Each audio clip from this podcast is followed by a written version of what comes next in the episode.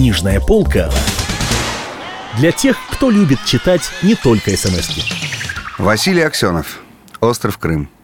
У микрофона Кирилл Кальян. Ты наш, Андрей. Мы тебе доверяем. Но вот фразу «нет слов, чтобы выразить чувство глубокого удовлетворения» тебе не одолеть. Так обычно мирно глумился над Лучниковым его новый друг. Не разлей вода умнейший и хитрейший. Марлен Кузенков, шишка из международного отдела ЦК. Значит, нечто общее есть и в Москве и Симферополе. Общее нежелание замечать существующие, но неприятные факты. Цепляние за устаревшие формы. Все эти одрехлевшие всероссийские учреждения в Крыму, куда и мухи уже не залетают. И элитарное неприсоединение к гражданам страны, которой мы сами же и управляем.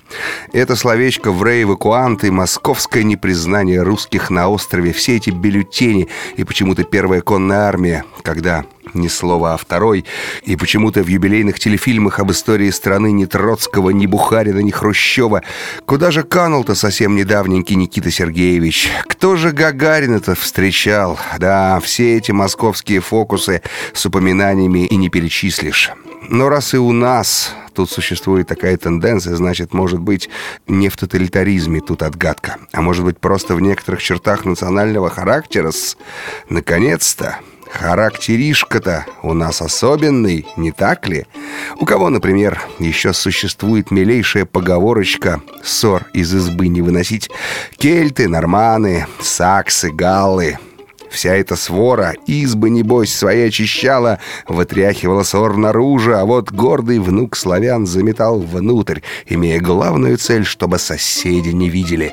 Ну а если все эти гадости из национального характера идут, значит, все оправдано, все правильно. Ведь мы же и говном себя называем, а вот англичанин говном себя не назовет. Придя, в конце концов, после довольно продолжительных размышлений к этому несколько вонючему выводу, Андрей Арсеньевич Иванович Лучников обнаружил себя несущимся в своей рявкающей машине по серпантину, который переходил сразу в главную улицу Коктебеля, заставленную многоэтажными отелями.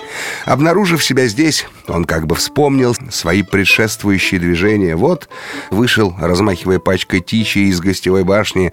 Вот энергично двигался по галерее. Вот чуть-чуть притормозил, увидев на парапете неподвижный контур Кристины. Вот прошел мимо.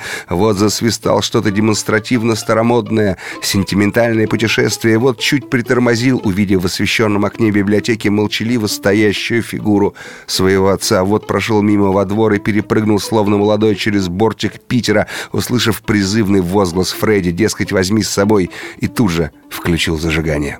Сейчас, обнаружив себя среди ночи подъезжающим к злачным местам своей юности и вспомнив все свое сегодняшнее поведение, Андрей Арсеньевич так изумился, что резко затормозил. Что происходит сегодня с ним? Он обернулся, зеленое небо в проеме улицы, серп луны над контуром Сюрюкая. В боковой улочке, уходящей к морю, медленно вращается светящийся овал найт-клаба Калипса. Пронзительный приступ молодости, ветер, прилетевший из библейской долины, согнул на миг верхушки кипарисов, вспенил и посеребрил листву платана, взбудоражил и закрутил Лучникова. Что обострило сегодня все мои чувства?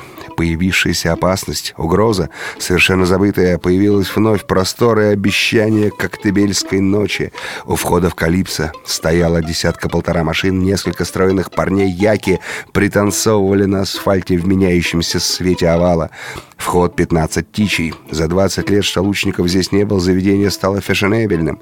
Когда-то здесь в гардеробной висела большая картина, которую лучниковская компания называла художественной. На ней была изображена нимфа Калипса с большущими грудями и татарскими косами, которая с тоской провожала уплывающего в пенных волнах татарина Одиссея. Теперь в той же комнате по стенам вился изысканнейший трех, а может быть и четырехсмысленный рельеф, изображающий приключения малого, как сперматозоид Одиссея в лоне гигантской развалины на десятки соблазнительных кусков калипса. Все это было подсвечено, все как бы дышало и трепетало, двигались кинетические части рельефа. Лучников подумал, что не обошлось в этом деле без новых эмигрантов. Уж не Нузберг ли намудрил. Едва он вошел в зал и направился к стойке, как тут же услышал за спиной чрезвычайно громкие голоса. Смотрите, господа, редактор «Курьера» Андрей Лучников собственной персоной. Что бы это значило? Лучников Калипсо. Говорили по-русски, явно для того, чтобы он обернулся. Но он не обернулся, присев к стойке. Он заказал Манхэттен, попросил бармена. Сразу же после идиотской песенки «Город Запорожье» должно быть не меньше десяти раз уже крутили за сегодняшний вечер. Не менее ста, сэр. У меня уже мозжечок расплавился, сэр, от этого Запорожья. Так вот, сразу после этого включите, пожалуйста, музыку моей юности. «Serenade in Blue» Глена Миллера. С восторгом, сэр, ведь это и моя юность тоже, не сомневался в этом. Мне кажется, сэр, я вас уже встречал. Еще сомневаетесь? Не исключено, что вы из Евпатории, сэр. Кажется, там у вас отель.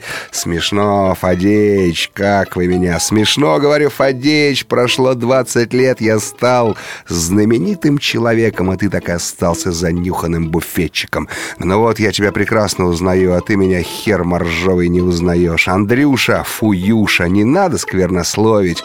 Но обняться-то можно, а? слегка всплакнуть. Слышишь серебряные трубы? Глен Миллер Бенд, «Голубая серенада», 1950 год. Первые походы в Калипсо, первые поцелуи, первые девушки, драки с американскими летчиками.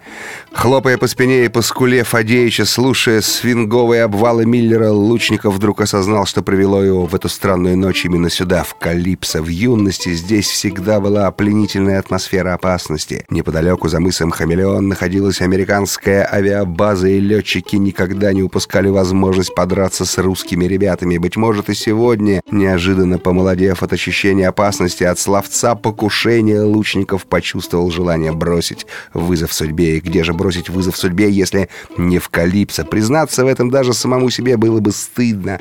Все здесь переменилось за два десятилетия. Клуб стал респектабельным, дорогим местом, вполне благопристойным непристойных развлечений верхушки среднего класса секс перестал быть головокружительным приключением, а летчики, постарев, демонтировали базу и давно уже отбыли в свои Милуоки. Остался старый Фадеич и даже вспомнил меня, и это приятно. Сейчас допью Манхэттен, уеду домой в Симфи, завтра в газету, а через три дня самолет, Дакар, Нью-Йорк, Париж, конференция против апартеида, сессия генеральной, встреча редакторов ведущих газет мира по проблеме спорта и политика и, наконец. Москва. Вдруг он увидел в зеркале за баром своего сына, о котором он, планируя следующую неделю, гнуснейшим образом забыл. Что же удивляться, мы потеряли друг друга потом, потому что не ищем друг друга. Распланировал всю неделю Дакар, Нью-Йорк, Париж, Москва и даже не вспомнил о сыне, которого не видел больше года. С кем он сидит? Странная компания. А в глубине зала, в нише, бледное длинное лицо Антошки, золотая головка Памелы на его плече, а вокруг за столом четверо плотных мужланов в дорогих костюмах, браслеты, золотые роликсы. Ага, должно быть иностранные рабочие с арабской стрелки.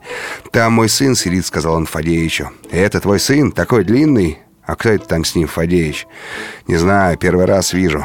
Это не наша публика. Нынешний Фадеич за стойкой, как зав кафедры, седовласый мэтр, а под началом у него три шустрых итальянца лучников махнул рукой и крикнул сыну. «Антоша! Антош!» Книжная полка для тех, кто любит читать не только смс -ки.